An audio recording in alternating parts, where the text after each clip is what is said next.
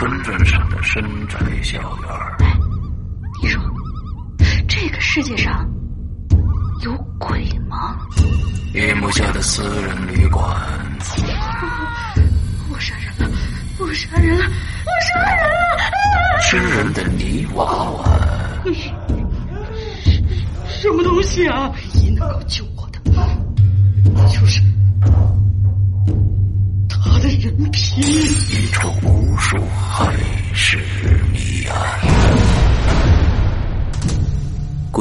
天为你带来蒋家小院作者清水衙门，由龙鳞播讲。二零一七年九月二十九日，登录《鬼影人间》苹果 APP 及官方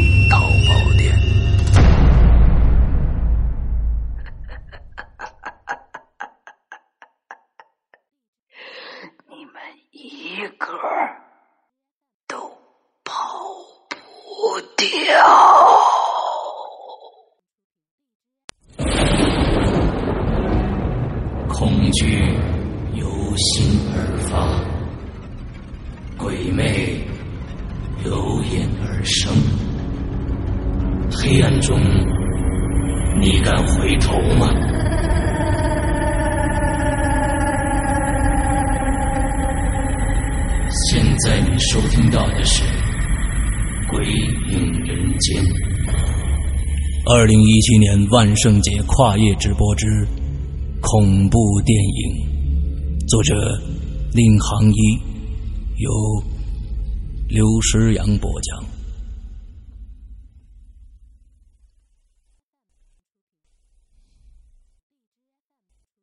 几分钟以后，十多位干警兵分两路，到庄海他们租房子的地点和碟子店。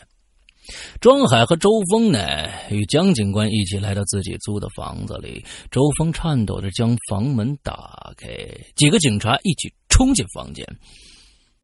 庄海和周峰跟在后边，他们一眼就看着正对边这个沙发了。可是两个人愣在那儿了。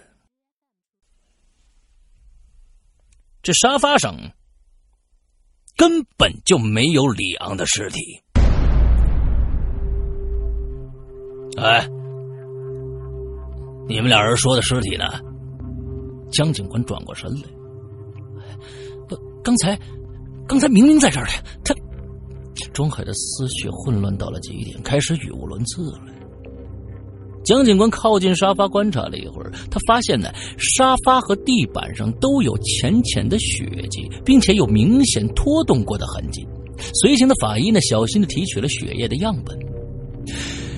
江警官沿着拖动的血迹一直走到阳台，血迹在阳台上就消失了。而这儿可是三楼啊，下面是一片杂草丛生的荒地。哎，你们几个下楼去找。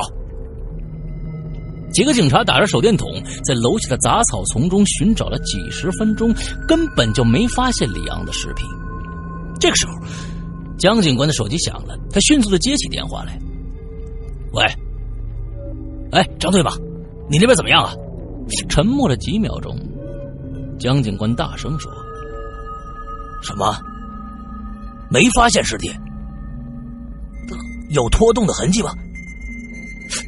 庄海和周峰再一次震惊了，他们不知道亲眼目睹的两具尸体现在去哪儿了。这个时候，一个警察突然大叫起来：“江队，这块草地上发现血迹了！”几个人赶紧凑上去一看。果然，在一片被压平的草地上，又发现了拖痕和血迹。这个拖痕呢，一直延伸到黑咕隆咚的小树林里去了。众人再次顺着拖痕寻找，五分钟以后，他们终于在小树林的尽头一条小河边上发现了李昂的尸体。经过法医的初步判断，李昂是因为缺氧窒息而死。之后又被某种利器刮烂了脸部，庄海和周峰同时打了个冷战的，这种死法又和午夜凶铃的原著是一模一样的。这时，一个警官又发现，在河边的沙滩上有着另一处拖痕，而且这个拖痕一直延伸到了河里。难道会是将军们想起了另一具失踪的尸体——店老板。来，你们赶快叫人打捞尸体。江警官知道这条河通往大江，尸体一旦被冲进江底了，被打捞起来的可能性就很小很小了。接着，几个警察立即组织了一支打捞队伍，在河里寻找了四个小时，没有发现店老板的尸体。在放弃打捞以后，江警官对庄海和周峰说：“你们两个跟我回局里一趟吧。”介入调查，两个人无奈的点了点头，这是他们预料之中的结果。在警局里，江警官点燃一支烟。我希望你们跟我说实话，我们说的每一个字都是实话。如果你还是不相信，我建议你可以用测谎仪。庄海坐在询问室的椅子上，镇定的说：“江警官眯起眼睛来了。你们要我相信这一切都和电影剧情一样啊？是个日本女鬼杀这两个人是吧？我们也觉得荒唐，但我们又能认为是谁干的呢？我们鉴定出李阳遇害的时间大概是八点半到九点。那段时间你们在干嘛呢？哎，警官。”我我们和近五十个人一起上晚自习呢，这些人都能作证啊！你们说在房间里发现了李昂和店主的尸体，可我们却在一条小河边找到了李昂的尸体，这怎么回事啊？我们也不知道，谁知道那个幽灵想干什么？哎，庄海，不是你等等，不是那河边这河是通到大江去的吧？那、那、那江会通到哪儿啊？庄海突然间感到毛骨悚然了。周峰，你是说，你觉得这条江会会和那口井有关系吗？啊，行了行了，你们俩人，我看你们真是走火入魔了。江警官打断了他们的对话，他沉思了一会儿说。你们一直提那张碟子呢，现在哪儿啊？就在我身上，我们又拷贝了两张。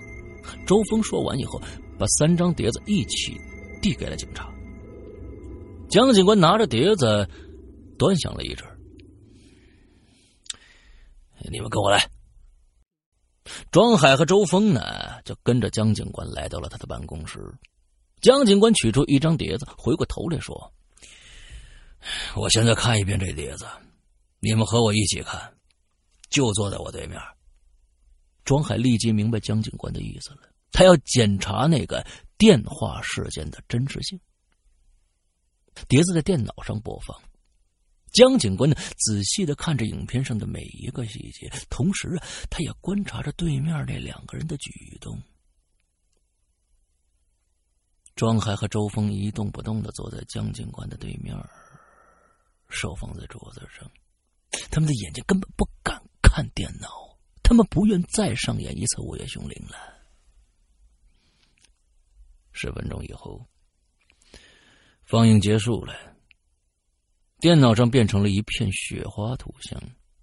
江警官就问了：“怎么，这就完了？”“啊，完了。”江警官望向桌子上的电话：“怎么，这电话会响啊？”我们看完就是这样的，可是现在，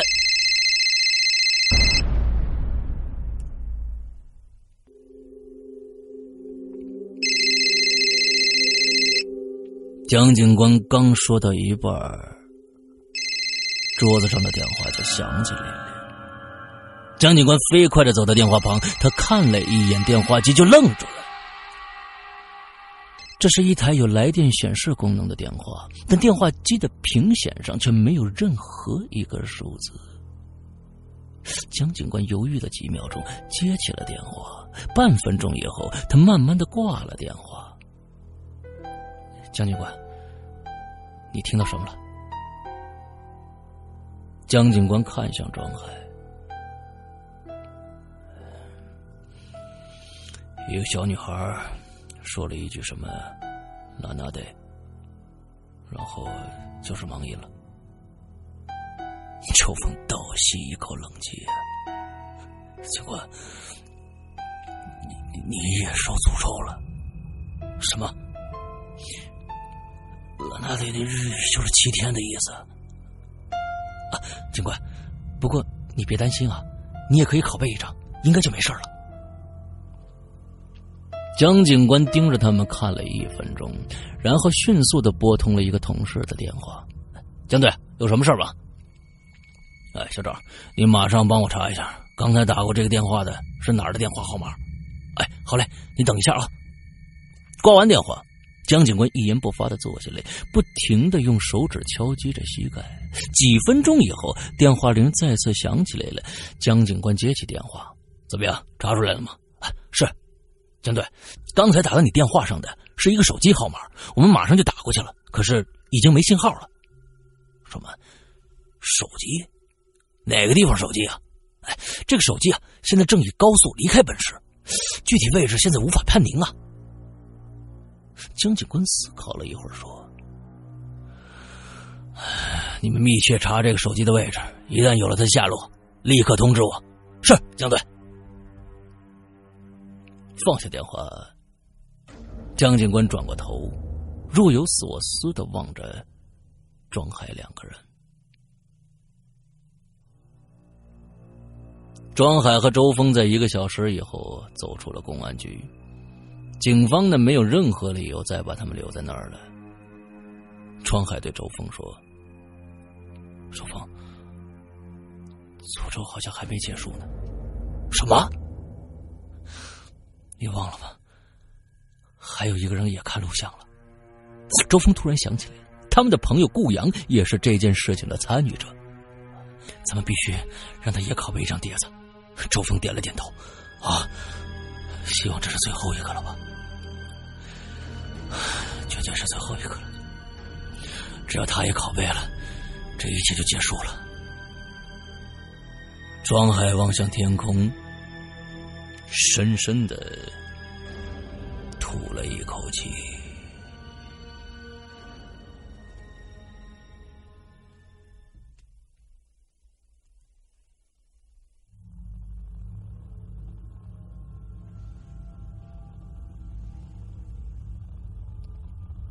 三天后的一个下午，在郊区荒废的建筑工地中。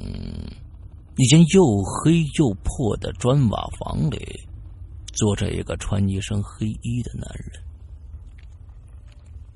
他焦急的望着门，脚不停的跺着地，仿佛在等着一个什么人的出现。三分钟以后，门外传来了敲门声。黑衣男人飞快的站起来，迅速打开门。一个戴着运动帽和深色眼镜的男人走了进来，门再次关上，屋内恢复一片黑暗。你能准时来，表明我们的计划成功了呀！店老板脱掉黑外套，显得非常的兴奋。嘿，希望我们在这儿见面不会被人发现啊！要知道，我们俩现在都已经是死人了，啊！运动帽说着：“ 不会有人发现的，这儿太偏僻了。我们又化了妆，不会有任何人认得我们。不过说实话，在你没来之前呢，哎，我还真挺紧张的。有什么可紧张的呀？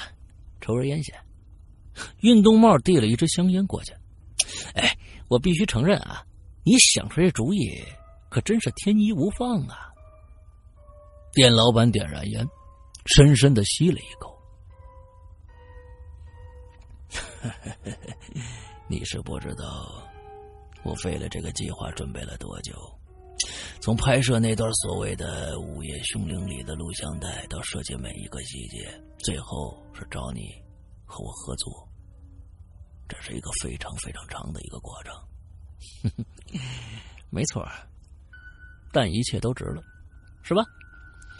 这现在你死了，两百万的保险金就会自动纳入你妻子的名下，而我呢，也能分得相当的一个数目，挺不错呀。是啊，为了这个目标，咱们合作的相当默契啊。哎，我唯一担心的是，警方真的会识不破我们的关于电话的轨迹吗？店老板得意的笑了笑。嘿嘿嘿，我想不会呀。你的两个同学和那个警察都犯了同一个错误。他们以为啊，如果有人要用手机搞鬼的话，势必是在片子放完以后用手机通知其他人，再由那个人呢装成贞子打电话过来，制造出和《午夜凶铃》一样的情节。可他们没想到，这个计划的高明之处是在于。在放片子之前呢，你的手机就一直和我的电话处在通话中的状态了，所以，哎，它就像一个窃听器一样，它让我了解了屋子里的一切情况。哎呀，你这个计划确实好啊！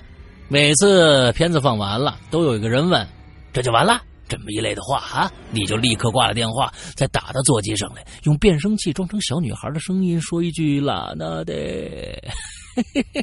我真是佩服你啊！啊，你能想出这么绝妙的主意来？现在事情结束了，就算警方以后识破这个诡计，也找不到任何的证据了。哎，可是。你真的有把握？我是说，警方并没发现你的尸体啊！啊，你觉得保险公司会这么轻易把两百万交给你妻子吗？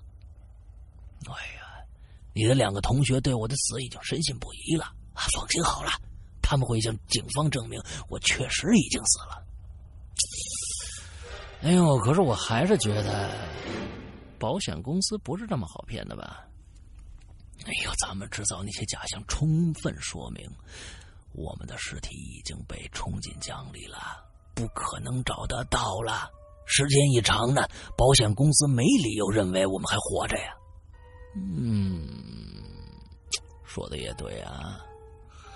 不过，我倒是有一个更好的办法，是什么呀？如果让警方真正的发现你的尸体，那保险金就万无一失了呀！你你你什么意思啊，李阳？啊，你什么意思啊，李阳？你你你想杀了我不成吗？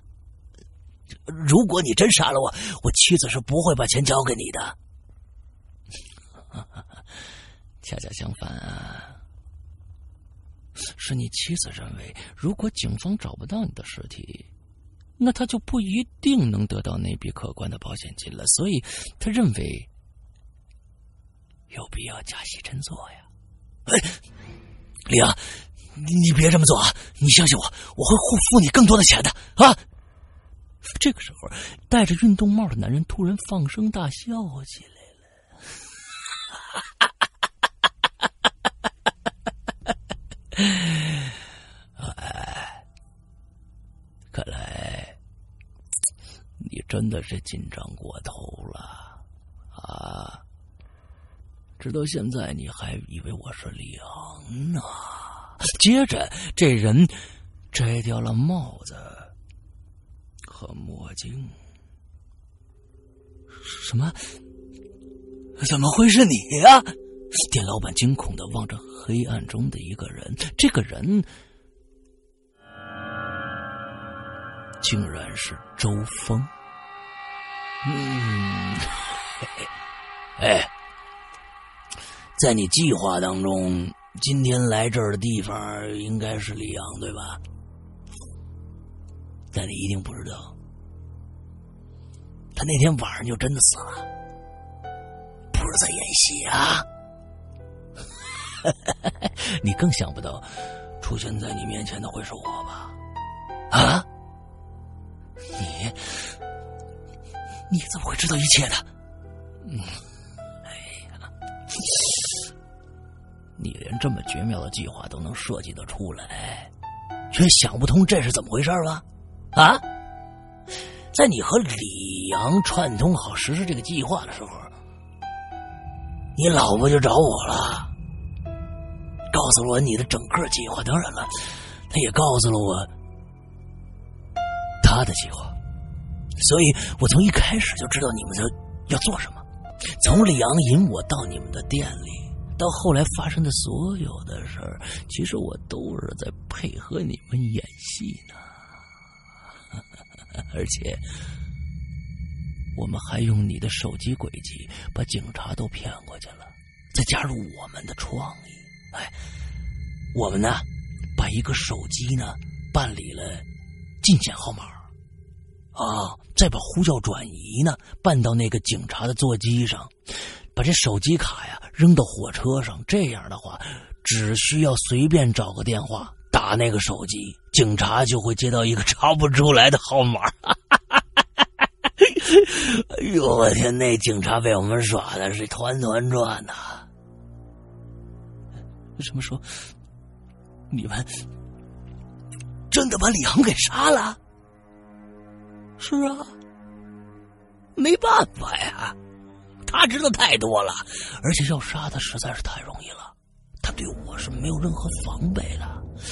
哎，我在那天晚饭里面下了安眠药，他回去大概没多久就倒下了吧。接着，有一个人就上场了啊！你老婆，你你老婆用配好的钥匙进了屋，轻而易举就把他给捂死了，再将现场。布置成《午夜凶铃》里面那个遇害的场面啊！这可可怜的梁啊，他本来只想装死，做梦都想不到会真的这就死去了啊！当然了，为了配合成那和你尸体一样，要在警方赶到前啊赶紧消失掉，你的妻子就多跑了一趟，在我和庄海离开以后啊，将李阳的尸体啊。拖到小河边上去了。有时候我觉得呀，你妻子呢，简直就是个犯罪天才，你知道吗？啊，他做的一切都是干净利落，没有一丝破绽。听着，周峰，你不能杀了我，因为警察发现我尸体以后，就会发现死亡的时间不符了。我本来应该三天前就死了，这是一个很大的破绽。这，你放心。哎呀，这不属于你担心的范畴之内啊！我们有很多的方法，都可以混淆你的死亡时间，把你泡在水里头，把你放在冰箱里头啊，等等等等啊，这样警方就很难辨别出你确切的死亡时间了，知道吗？这么说。你们从一开始就设计好，要在最后杀死我是吗？啊？这么说也不对啊，准确的说，是你妻子的计划。看起来，他明显觉得两百万比你的生命更有诱惑力。关于这点啊，I'm sorry。我不会让你们得逞的，你和那个贱女人都应该下地狱。接着，店老板发疯的就扑向周峰了，但被他一脚踢在了地上。接着，店老板双眼发黑，再也站不起来了。突然间，他就感觉到天旋地转。哎呦呦呦呦呦！哎，你这意志力比我想象的要强啊！抽完那支烟这么久了，药效才发挥啊？什么？你你这药烟里头下了什什么药啊？店老板全身已经没有一丝力气了，声音也微弱起来。我认为这个已经不重要了，但我能告诉你的是，你的死将并不痛苦。两分钟以后，店老板终于一动不动的躺在地上了，停止了呼吸。周峰摸出手机来，拨通了店老板妻子的号码。一个女人小声的说：“一切都办好了吗？”“ 非常顺利啊。”“哎，警察那边还在调查吗？”“ 让他们瞎忙活去吧。他们能调查出什么来？所有的一切，全都是那两个人亲手制造的。凶案现场的布置。”安排成一场灵异事件，包括他们完美的死亡时间，这都是由他们自己完成的。警方找不到任何的证据，这是一起漂亮的完美犯罪。那我就放心了。等我们处理好尸体，再故意让警方发现，那之后就在家里等着两百万从天而降就行了吧？哼。没错，合作愉快。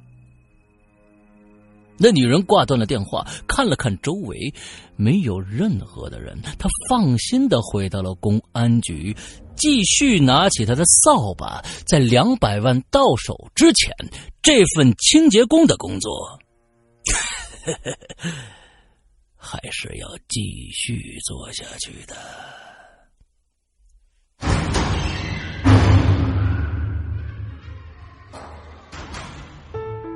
刚刚你收听到的是《鬼影人间》惊悚系列音乐剧，更多精彩，请关注新浪微博“鬼影人间”。